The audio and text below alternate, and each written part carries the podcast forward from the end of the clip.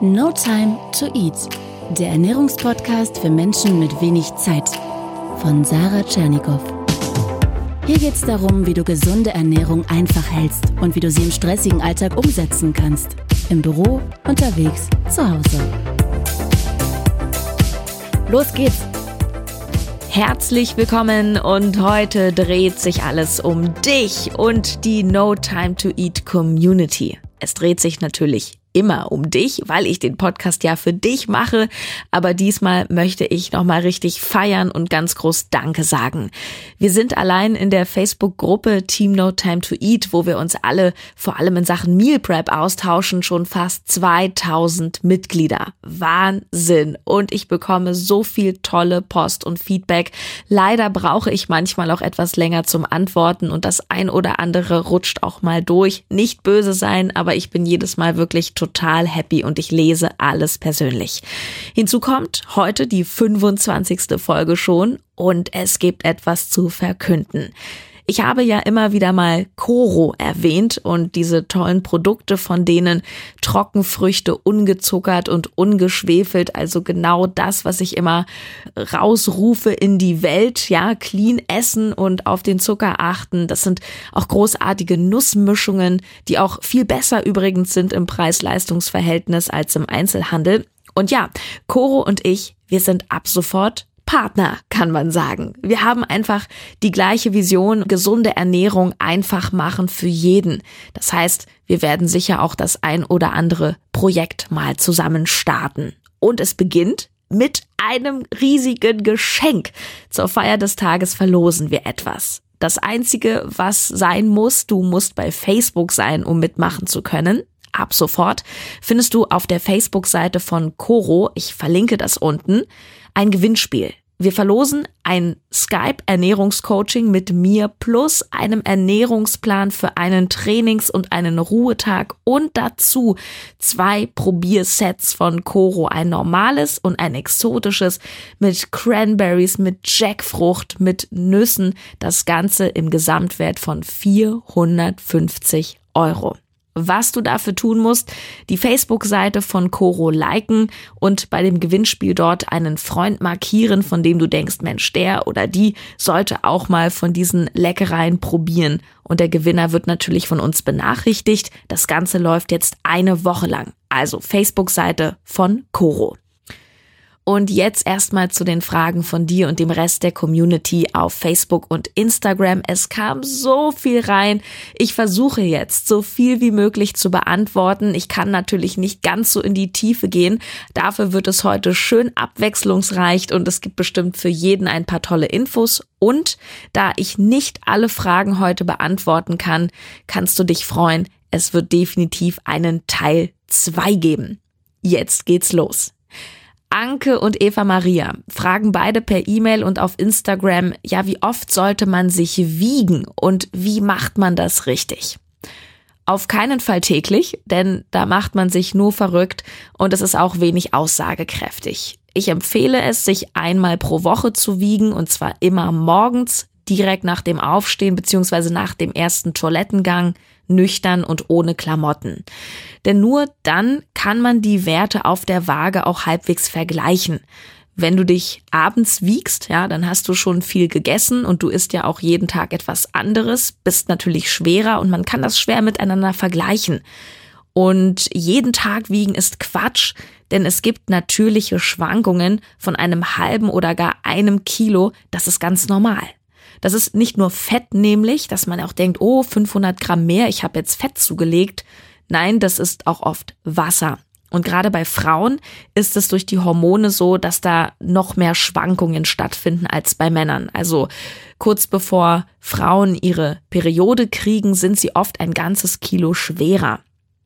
Vom Prinzip wiegen müssen muss man gar nicht, ja. Also ich wiege mich fast nie und schau einfach in den Spiegel, sag ich mal ganz blöd, und schau einfach mal, wie du dich anfühlst, ja, wenn du nicht mehr in die Hose passt und du siehst, dass du einfach außer Form gerätst, dann weißt du Bescheid. Andreas aus Wien, an dieser Stelle liebe Grüße auch nach Österreich, fragt auf Facebook, warum ich denn immer Eiweißpulver empfehle. Das ist doch nicht clean. Was hat das für Vorteile gegenüber naturbelassenen Lebensmitteln?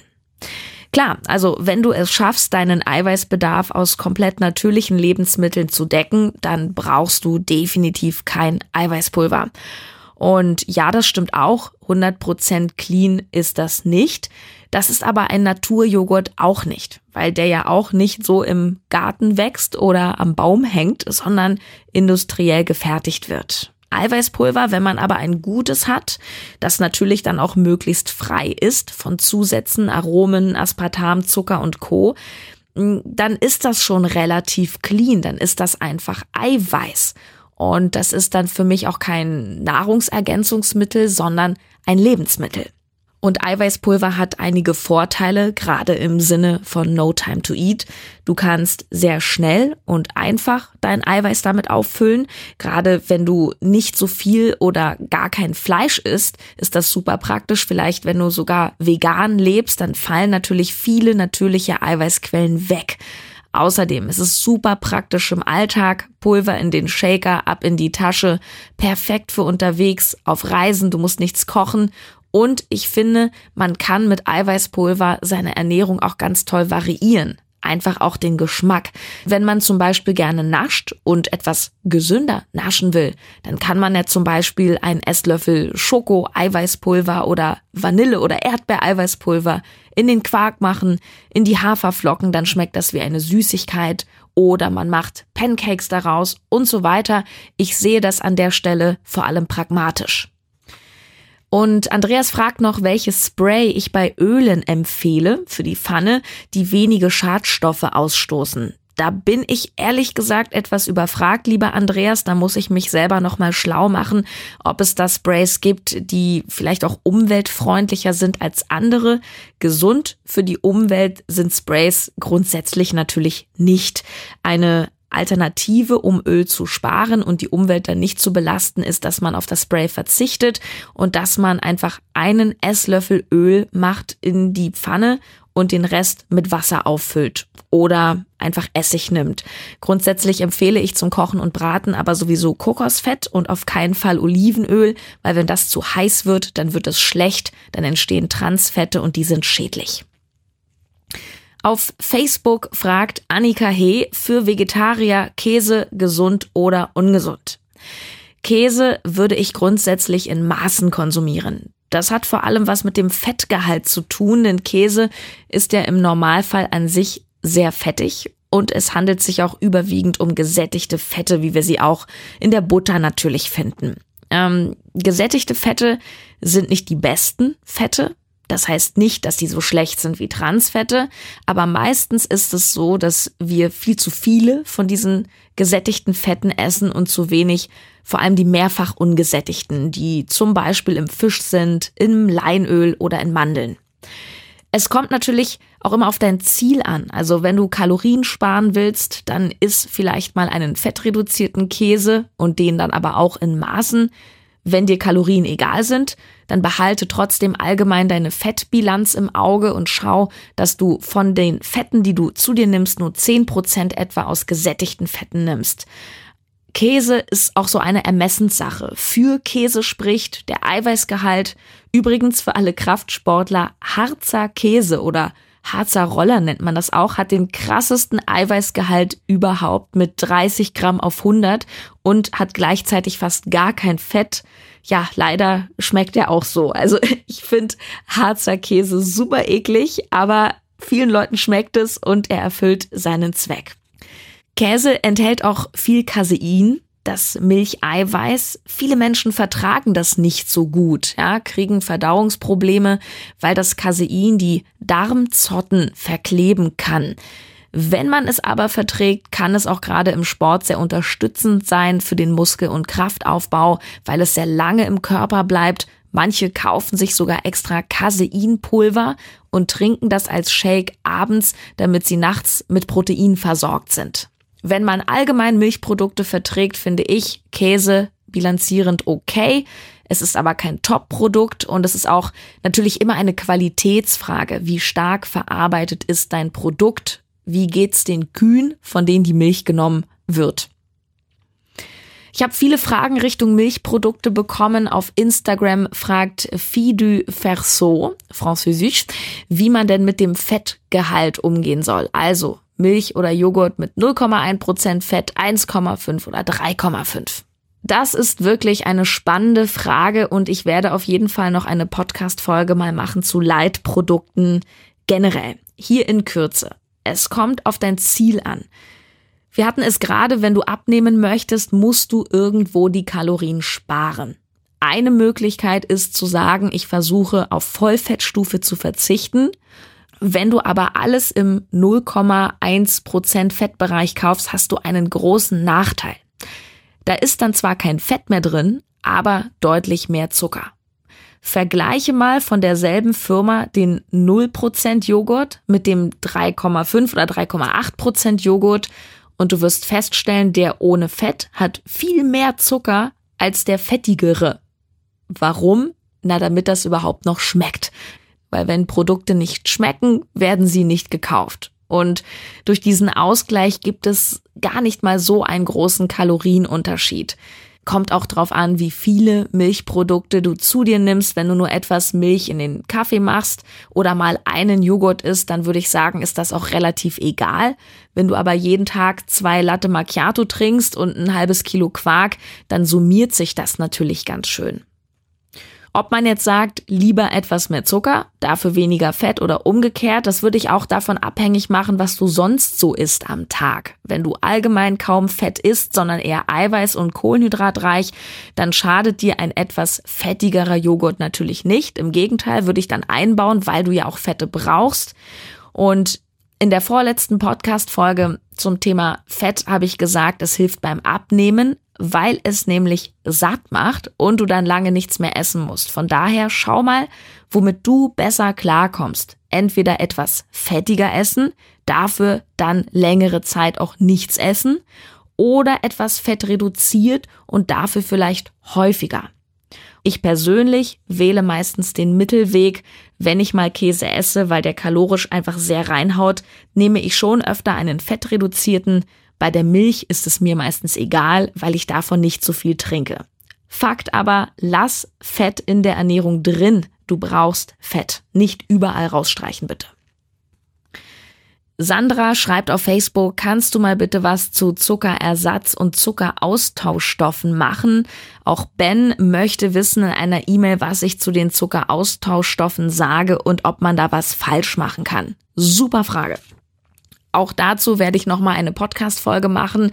Äh, das fällt auch so rein in das Thema Light und Zero Getränke, die ja zuckerfrei sind, wo mit Süßstoffen gearbeitet wird. Kurz gesagt, Süßstoffe beziehungsweise Zuckeraustauschstoffe haben keine Kalorien.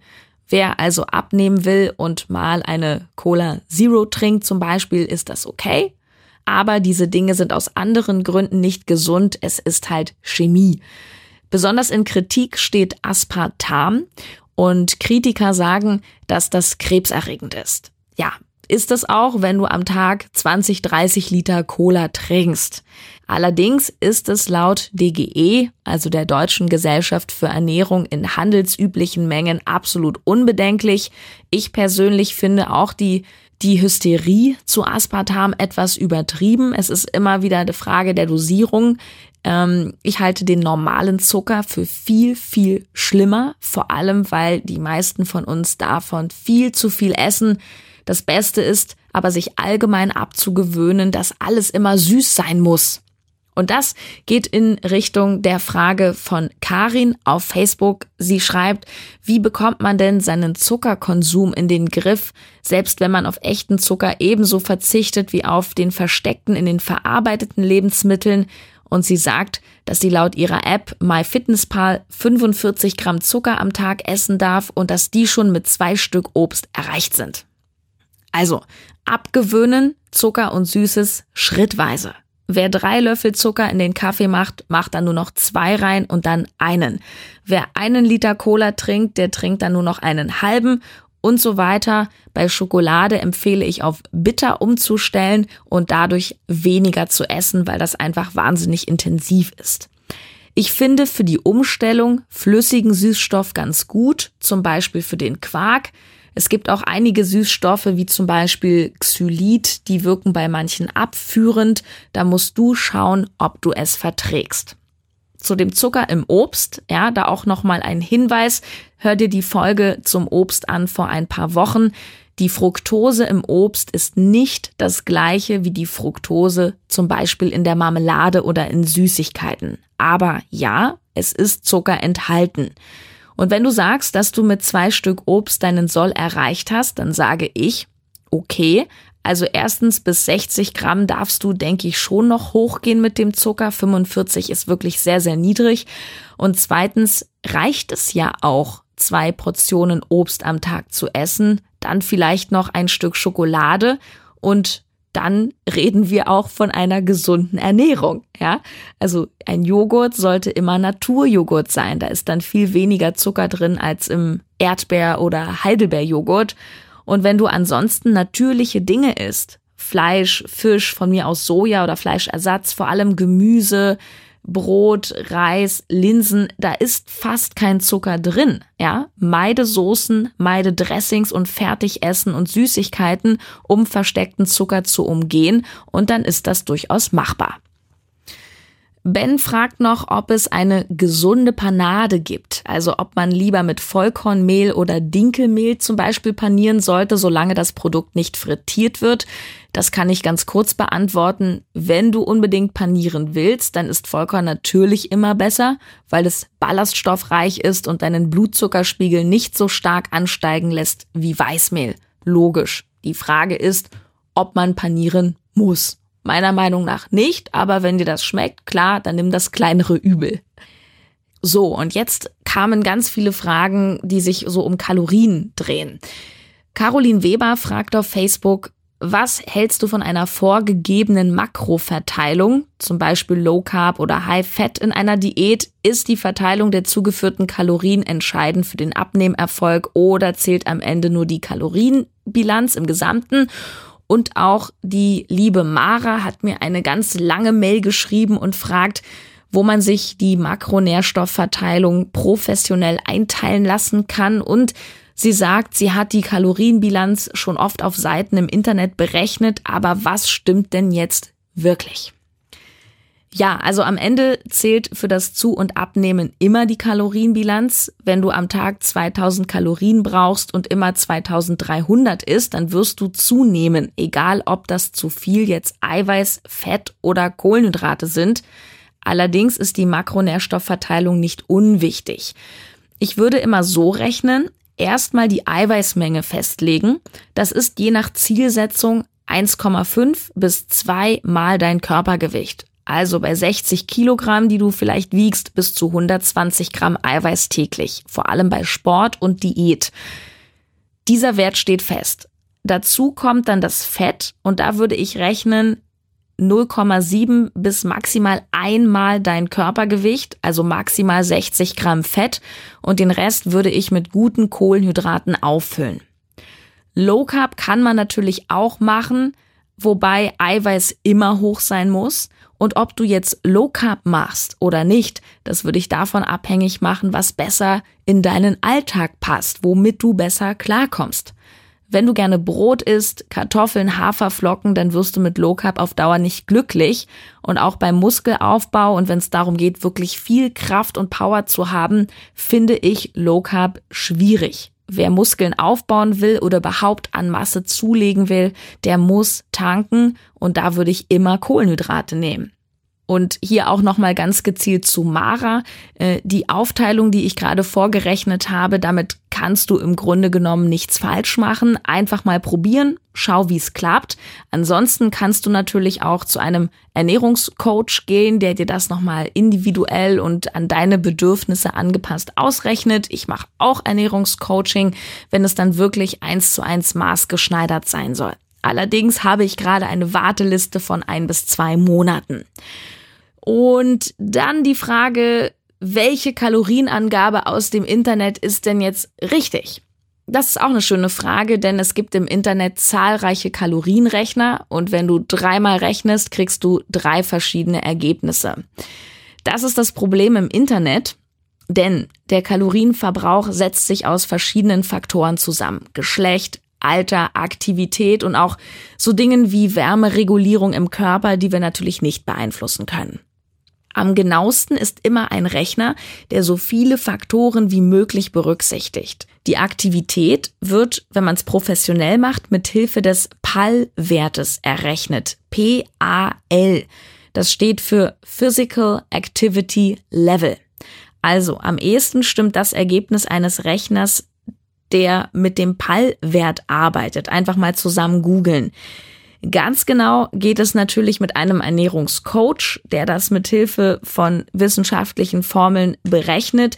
Ich mache das auch, aber nicht einzeln, sondern nur im Coaching-Paket mit Ernährungsanalyse, Plan und so weiter. Was alternativ auch funktioniert, ist, dass du einfach deine Kalorien ganz genau trackst und schaust, was passiert. Wenn du zwei Wochen lang jeden Tag 2000 Kalorien isst, nimmst du zu, nimmst du ab oder bleibt alles gleich und dann entsprechend des Ziels anpassen. Das erfordert aber viel Geduld und du musst sehr, sehr, sehr genau tracken. Das heißt, man muss im Zweifel das Essen auch abwiegen und es zählt jeder kleine Keks und auch der Schuss Milch im Kaffee. Marie fragt per Mail, wie kann ich herausfinden, welchen Grundumsatz an Kalorien ich habe, also an einem Tag, an dem ich nicht besonders aktiv bin, wie viele Kalorien verbrenne ich von Natur. Ja, das, was man in absoluter Ruhe verbraucht, das ist tatsächlich der Grundumsatz. Das ist das, was wir verbrauchen, wenn wir nur liegen würden, 24 Stunden. Wenn wir verbrauchen ja trotzdem Energie, weil wir ja leben, weil wir atmen und verdauen. Und da gibt's einige sehr komplizierte Formeln, die ich auch gar nicht auswendig kann. Als grobe Orientierung sage ich jetzt mal die Pi mal Daumen Formel auf. Bei Männern einmal das Körpergewicht mal 24. Bei Frauen 0,9 mal Gewicht mal 24. Also liebe Marie, Beispiel, du wiegst 60 Kilo, rechnest du 0,9 mal 60 mal 24 ergibt 1296. Man sollte übrigens in keiner Diät der Welt diesen Grundumsatz unterschreiten. Also keine radikalen und keine Crash-Diäten machen. Wenn du unter dem Grundumsatz liegst, bist du absolut in einem ungesunden, schädlichen Bereich. Das machen Wettkampfsportler, aber das ist nicht das, was Otto Normalbürger machen sollte. Und es wird sich irgendwann rächen. Der Körper holt sich das zurück und dann sind wir irgendwann bei Fressattacken und Jojo-Effekten. Wow, ich habe hier noch so viele Fragen liegen gerade, aber für heute mache ich Schluss. Wenn deine Frage nicht rankam, sei nicht böse, hab noch etwas Geduld. Ich mache auf jeden Fall einen zweiten Teil und die Fragen gehen nicht verloren. Ich sammle die alle. Also ich freue mich so sehr auf nächste Woche. Es wird viele tolle Themen geben. Ich habe auch durch die Fragen noch mal einige Anregungen bekommen. Gebt mir gerne auch ein Feedback. Schreib mal, ist das cool, wenn ich hier so eine Fragestunde mache? Soll ich das öfter machen? Was vermisst du noch im Podcast? Was findest du cool? Ich freue mich über jedes Feedback. Ähm, genau, und vergiss nicht das Gewinnspiel auf der Facebook-Seite von meinem neuen Partner Coro. Du kannst zwei Sets, die sind gigantisch toll, mit Nüssen und Trockenfrüchten gewinnen und ein Coaching und einen Ernährungsplan von mir. Alles unten verlinkt. Bis dann. Tschüss, deine Sarah.